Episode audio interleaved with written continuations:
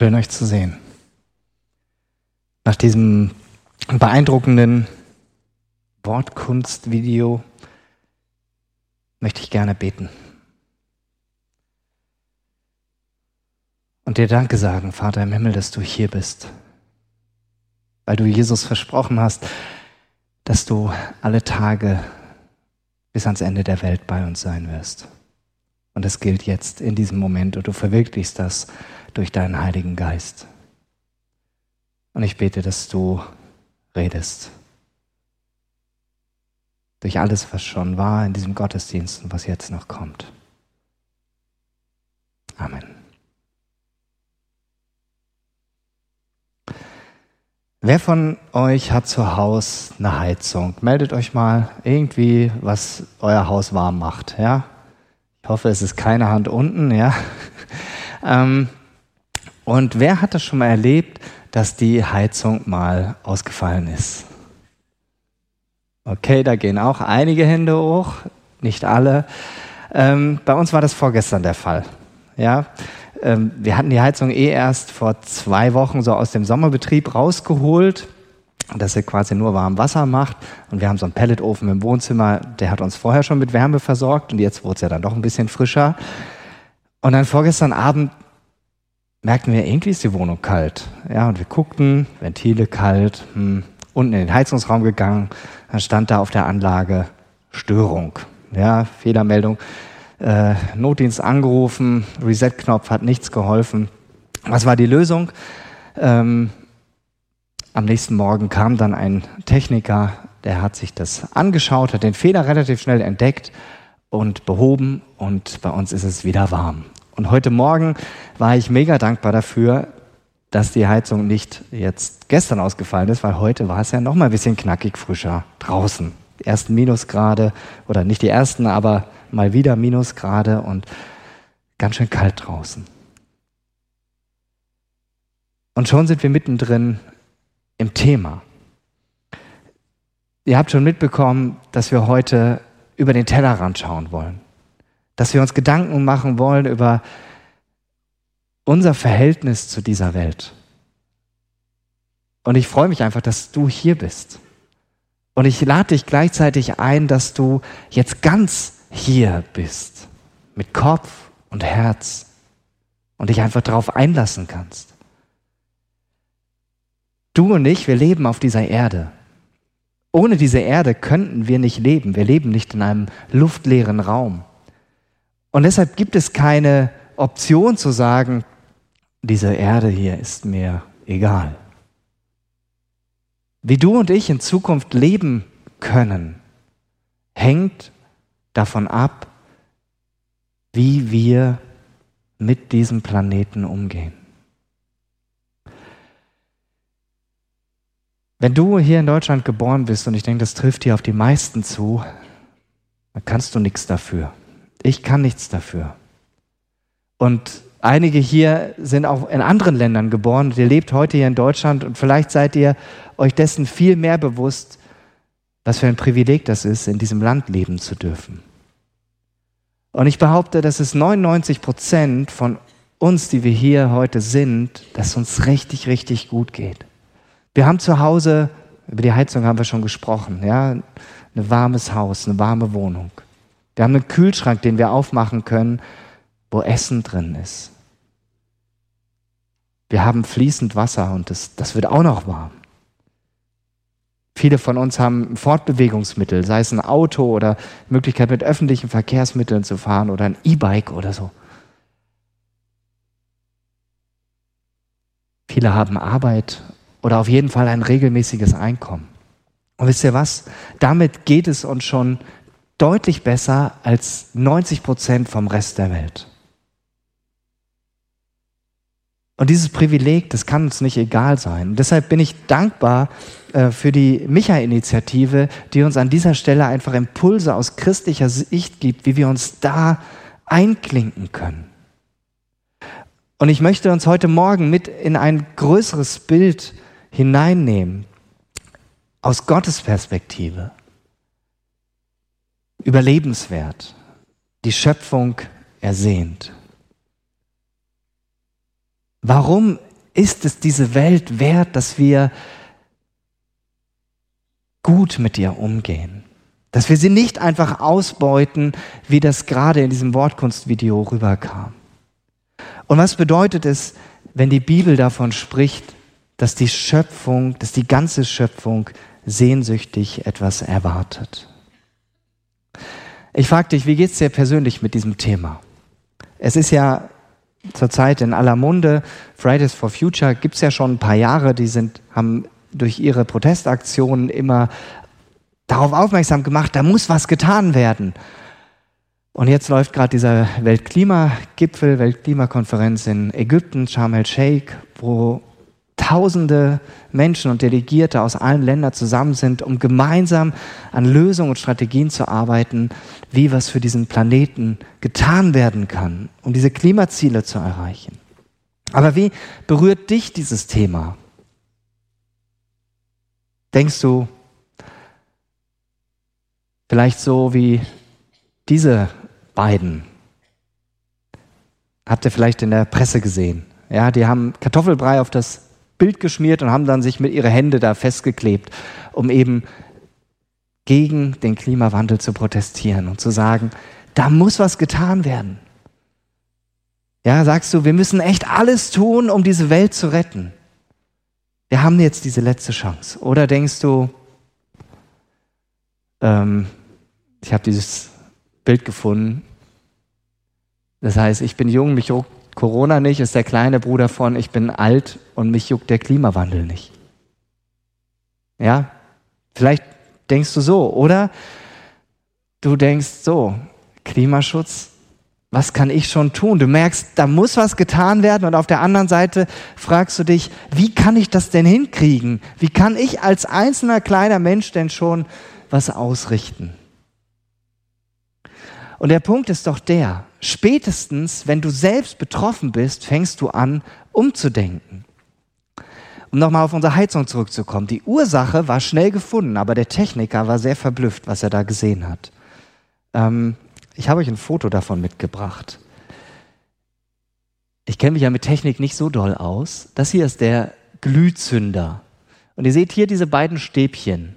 Die sind normalerweise, gehen die bis hier und sind oben dann verbunden. Das ist irgendwie so ein Bimetall, was dann äh, dieses Gas-Luft-Gemisch dann entzündet und dafür sorgt, dass das Wasser warm gemacht wird und der äh, Heizungskreislauf letztendlich Wärme bekommt. Und er hat gesagt, das ist weg, das habe ich noch nie gesehen. Also der war ganz, ganz verdutzt. Ja? Und da konnte man noch so auf die Reset-Taste drücken, da konnte kein Funke mehr überspringen in das Gas. Da war nichts mehr vorhanden.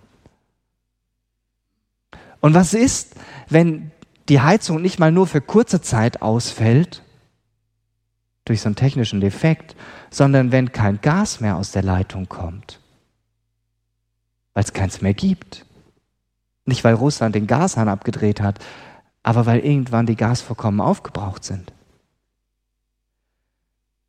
Oder wenn dir bewusst wird, was die Veränderungen im Klima bewirken und wie dramatisch sich das auswirkt auf die Tier- und Pflanzenarten, die es auf dieser Welt gibt. Ich mag das total, im Herbst draußen zu sein, gerade bei so einem herrlichen sonnigen Wetter und dann sieht man diese schöne Herbstlandschaft, die Blätter in allen möglichen Farben. Das ist so großartig. Und ich habe euch mal einen Deko-Gegenstand mitgebracht, der die letzten Jahre unser Wohnzimmer geschmückt hat. So, das ist dieser Igel hier. Er sieht ganz hübsch aus. Es gibt nur leider beim näheren Hinsehen ein kleines Problem. Können Sie es erkennen? Der ist nicht mehr so ganz heile. Unser Jüngster hat sich diesem Igel leider etwas zu sehr angenommen und er ist dann ein paar Mal runtergefallen. Und ja, wahrscheinlich wird er nächstes Jahr nicht mehr im Wohnzimmer stehen, weil Ja, also nur noch das Fell außen hält das äh, Porzellan oder Keramik oder was das ist zusammen. Ja, dieser Igel, der sieht noch ganz nett aus, aber er ist kaputt. Und wenn man sich das anschaut, und mich hat das selber verdutzt, ähm, es gibt 141.700 erfasste Tier- und Pflanzenarten auf der Erde. Und bedroht davon, in irgendeiner Bedrohungskategorie sind 41.500. Gigantisch. Und wir merken an diesen Fragen, da kommen wir nicht vorbei. Wir müssen uns ihnen stellen. Und das Gute ist, wir stellen uns ihnen nicht allein, sondern wir dürfen Gott fragen. Wir dürfen nach seiner Perspektive fragen. Als Menschen, die Jesus nachfolgen, können wir nicht anders, als nach seiner Sicht der Dinge zu fragen. Wir haben das gerade auch gesungen. Alles kommt von dir. Ja, wir müssen, und deshalb können wir in diesem Bereich einfach auch Jesus fragen. Und ich lese uns den äh, Predigtext vor aus Römer 8, die Verse 18 bis 23. Und ich lade euch ein, dazu einfach aufzustehen. Es sind nicht meine Worte, es sind Gottes Worte, die wir hören dürfen. Ich bin überzeugt, das Leid, das wir gegenwärtig erleben, steht in keinem Verhältnis zu der Herrlichkeit, die uns erwartet. Gott wird sie an uns offenbar machen.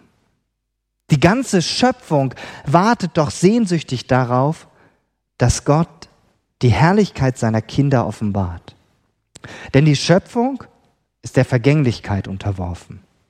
Allerdings nicht durch eigene Schuld. Vielmehr hat Gott es so bestimmt. Damit ist aber eine Hoffnung verbunden. Denn auch die Schöpfung wird befreit werden aus der Sklaverei der Vergänglichkeit. Sie wird ebenfalls zu der Freiheit kommen, die Gottes Kinder in der Herrlichkeit erwartet. Wir wissen ja, die ganze Schöpfung seufzt und stöhnt vor Schmerz, wie in Geburtswehen bis heute. Und nicht nur sie, genauso geht es uns. Wir haben zwar schon als Vorschuss den Heiligen Geist empfangen, trotzdem seufzen und stöhnen auch wir noch in unserem Inneren. Denn wir warten ebenso darauf, dass Gott uns endgültig als seine Kinder annimmt. Dabei wird er auch unseren Leib von der, vergänglichen, von der Vergänglichkeit erlösen. Soweit die Textlesung. Ihr dürft euch wieder hinsetzen.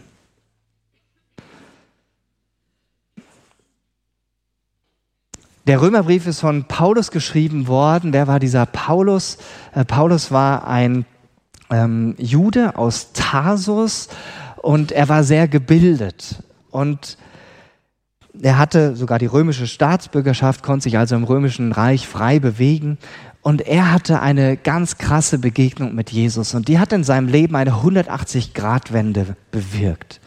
Dass er von jemandem, der erst Christen verfolgt hat, weil er gesagt hat, das sind doch keine Juden, die, das ist doch Gotteslästerung, was sie tun, dass er von einem Christenverfolger zu jemandem wurde, den Gott gebraucht hat, damit ganz viele Menschen, bis wir heute auch mehr von Jesus kennenlernen und ihn tiefer kennenlernen. Und er hat keine Strapaze ausgelassen, um Menschen mit diesem Jesus in Kontakt zu bringen.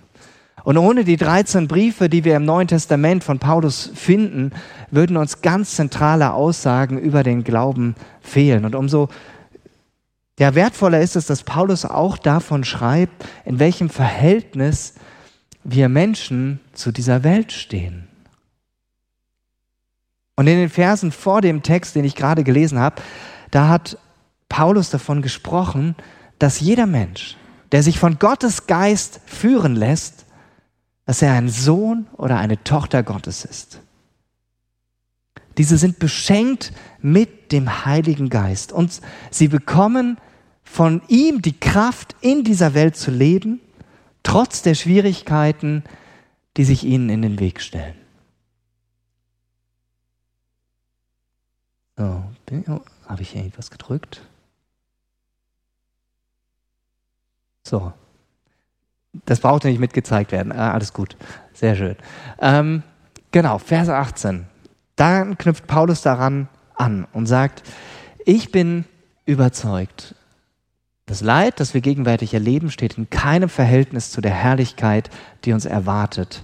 Gott wird sie an uns offenbar machen. Das klingt alles noch ein bisschen kryptisch. Dass Menschen, die Jesus nachfolgen, erwartet eine unfassbare Herrlichkeit, die jetzt aber noch nicht zu sehen ist. Ja, also ähm, und das Gute ist, Paulus erklärt, was er in Vers 18 meint, in den Versen 19 bis 22. Und die schauen wir uns jetzt nach und nach an. Beginnen wir mit Vers 19. Doch die ganze Schöpfung wartet doch sehnsüchtig darauf, dass Gott die Herrlichkeit seiner Kinder offenbart.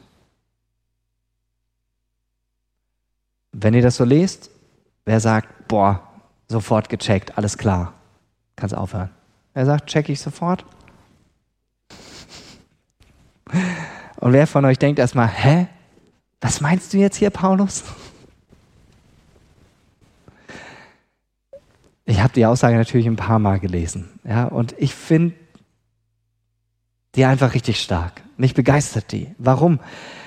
Weil die Grundannahme, die Paulus hier hat, die ist so ganz anders als die Menschen um uns herum, die Gott aus ihrem Leben ausklammern. Wenn es eine Schöpfung gibt, dann gibt es auch einen Schöpfer. Und damit bekommt alles, was geschaffen ist, einen unglaublichen Wert, eine unglaubliche Würde.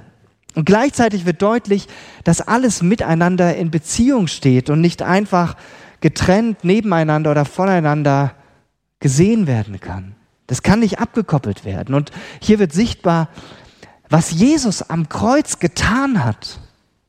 Die Möglichkeit, dass du und ich wieder in echter Gemeinschaft und Beziehung mit Gott leben können.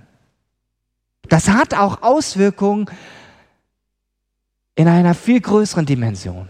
Auswirkungen auf die ganze Schöpfung, auf die Erde, auf die Pflanzen, auf die Tiere, die Flüsse, die Meere, einfach auf alles. Und wenn Paulus hier von Schöpfung spricht, dann meint er die ganze außermenschliche Schöpfung. Also er meint da nicht den Menschen, weil in Vers 21 nennt er im Gegensatz dazu die Kinder Gottes. Und eben diese Schöpfung, was uns umgibt, sie wartet sehnsüchtig auf etwas. Sie wartet darauf, dass die Pracht, die Schönheit, die Herrlichkeit der Menschen sichtbar werden, die zu Gott gehören. Und die ganze Schöpfung sehnt sich danach, dass dadurch auch für sie etwas Neues kommt. Warum? Vers 20. Denn die Schöpfung lebt in dieser Tatsache, dass sie der Vergänglichkeit unterworfen ist, wie es hier heißt. Aber nicht durch eigene Schuld. Als der Mensch damals im Garten Eden diese folgenschwere Entscheidung getroffen hat, gegen Gott, und für die Erkenntnis des Guten und des Bösen hatte das weitreichendere Folgen. Die Auswirkungen waren nicht auf den Menschen selbst begrenzt. Paulus beschreibt das in Römer 3, 23 so für alle Menschen. Da verlor der Mensch die Herrlichkeit, die Gott ihm zugedacht hatte. Und diese Tatsache, die gilt für jeden Menschen egal wie gut er lebt. Und die Folge damals war, dass auch die außermenschliche Schöpfung in Mitleidenschaft gezogen wurde. Der Erdboden, aus dem Gott den Menschen gemacht hatte, der Ackerboden, den er bebauen sollte, der war auf einmal nicht mehr der Freund, sondern wurde zum Feind, war verflucht. Die Leichtigkeit, die im Paradies noch herrschte, die war verflogen. Gott hatte den Menschen den Auftrag gegeben, diese Erde in fürsorglicher, verantwortlicher Weise zu bebauen und zu bewirtschaften. Die Schöpfung sollte für den Menschen da sein. Doch das ging kaputt. Und dafür war nicht die Schöpfung selbst verantwortlich, sondern der Mensch. Biblisch gesprochen könnte man sagen, das ist die Folge der Sünde Adams. Und es war Gottes bewusste Entscheidung, dass wir Menschen auch die Folgen unserer selbstgewählten Gottlosigkeit in unserem Verhältnis zur Schöpfung spüren werden würden. Und diese Tatsache ist uns Menschen heute viel mehr bewusst als damals zur Zeit von Paulus vor knapp 2000 Jahren. Drei globale Krisen bestimmen die Tagesordnung der Politik. Das Klimakaos, der Zusammenbruch der biologischen Vielfalt, das Artensterben und die globale Ungerechtigkeit, die auch schon in dem Video der Micha-Initiative angeklungen ist. Und das ist die Realität, in der du und ich leben. Und wir können uns nicht einfach wegducken und sagen, nee, betrifft mich nicht, habe ich nichts mit zu tun, habe ich nicht gemacht. Paulus erklärt das weiter, was er in Vers 18 meint. Sagt, aber damit verbunden ist eine Hoffnung. Denn auch die Schöpfung wird befreit werden aus der Sklaverei der Vergänglichkeit. Sie wird ebenfalls zu der Freiheit kommen, die Gottes Kinder in der Herrlichkeit erwartet. Und ihr seht, ich habe hier so ein paar Begriffe unterstrichen und Paulus hat hier quasi drei Gegensatzpaare, wo er den Übergang von der gegenwärtigen Schöpfung zur befreiten Schöpfung beschreibt. Schöpfung und Kinder Gottes, Sklaverei und Freiheit, Vergänglichkeit und Herrlichkeit. Wenn wir uns die Abläufe in der Natur anschauen, dann sehen wir, alles verfällt irgendwann. So schön das Laub im Herbst ist, es zeigt, diese Blätter, die sind schon tot. Und alles in der Natur ist dem Verfall ja, unterworfen. Und danach sehnt sich die, die Schöpfung davon, befreit zu werden, weil das wie eine Form von Sklaverei ist. Und hier steckt eine Verheißung drin. So wie Gottes Kinder, Menschen, die zu Jesus gehören und die sich von seinem Geist leiten lassen, von der Sklaverei der Sünde und der Schuld befreit werden, so wird auch die Schöpfung befreit von der Vergänglichkeit. Und dann ist es wieder wie am Anfang, so wie Gott sich das ursprünglich gedacht hat. Doch jetzt, jetzt ist alles noch ganz anders. Und das beschreibt Paulus auch so treffend. Wir wissen ja, die Schöpfung, die stöhnt und die seufzt noch. Bis heute. Das gilt auch 1940 Jahre später, nachdem Paulus das geschrieben hat. Dieser Schmerz, dieses Stöhnen der Schöpfung kann uns, kann dir und mir nicht egal sein. Als Mensch nicht. Wir merken, ganz viele Menschen wachen da auf. Und als Jesus-Nachfolger erst recht nicht.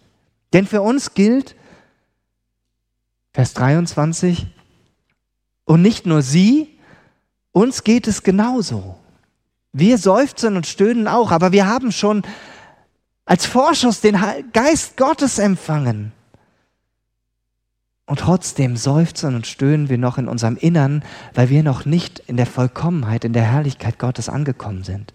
Wir merken tagtäglich, wie begrenzt und vergänglich auch unser Leben ist und dass wir nicht schuldlos und sündlos immer leben, sondern immer wieder auf die Vergebung angewiesen sind.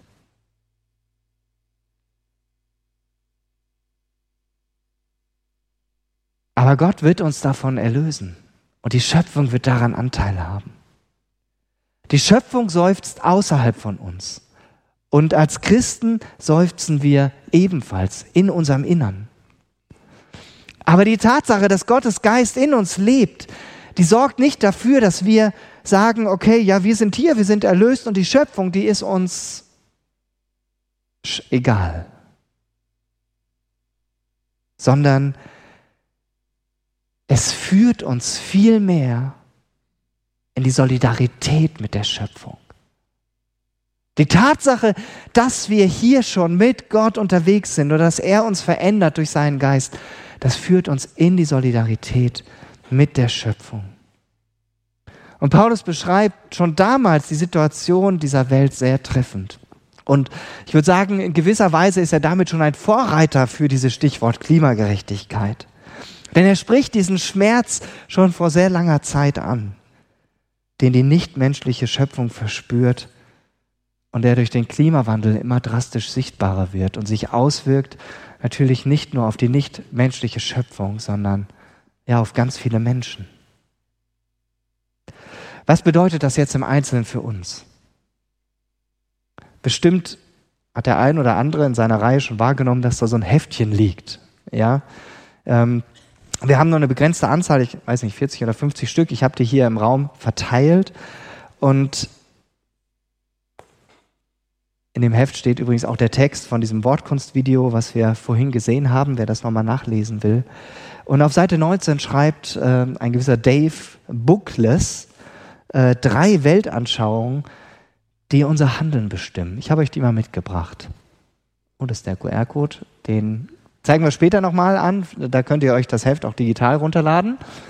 Ähm, es gibt die egozentrische Weltsicht. Da ist die Natur einfach nur eine Ressource und wir bedienen uns an der Res Natur so, wie wir es halt brauchen, um unsere Bedürfnisse zu befriedigen. Dann gibt es die zweite Sicht, die ökozentrische. Da ist der Mensch nur einer von vielen Millionen Arten, die es auf der Erde gibt. Aber was ist, wenn der Mensch gerade diese Virusspezies ist, die dem Planeten am meisten schadet? Ist es dann nicht besser, wenn wir von der Bildfläche verschwinden? Das ist die ökozentrische Sichtweise und es gibt die biblische Sichtweise. Hier als Herz der Mensch unten, der fürsorglich für die Schöpfung da ist, wo klar ist, Gott hat diese Welt geschaffen und diese Welt gibt es, weil Gott sie wollte und weil er sie geschaffen hat, weil er sie erhält und weil er sie erlöst. Und weiter schreibt Dave Bookless, als Menschen sind wir dazu berufen, Gottes Bild in einem sanften und gerechten Lebensstil und in liebevoller Fürsorge für die Armen und den Planeten wiederzuspiegeln. Wir sind dazu berufen, auf eine Weise zu leben, die den Shalom vorwegnimmt.